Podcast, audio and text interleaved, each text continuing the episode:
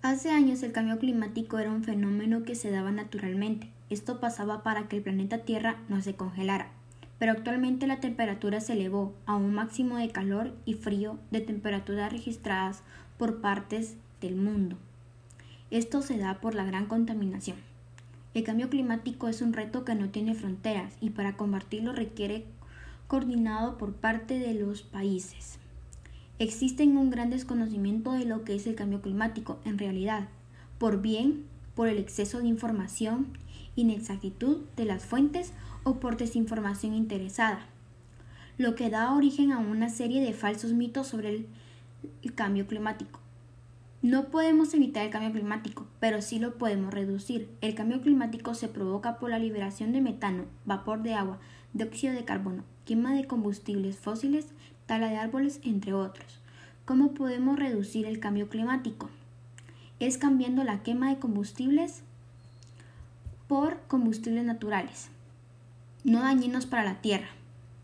Esto se da por molinos de viento o obtener energía de la luz. Aparte de que nos ayudaría el planeta a reducir el cambio climático, también nos ayudaría que nuestra economía subiera porque los combustibles naturales serían más económicos y ayudarían a los países subdesarrollados a ser países desarrollados. Una de las formas más rápidas de combatir el cambio climático es esa. En mi opinión personal, el cambio climático está sucediendo a gran velocidad debido a la irresponsabilidad de la vez humana. Entendido que la tecnología sigue avanzando, pero ya nadie quiere sembrar un árbol, ni mucho menos trabajar la tierra.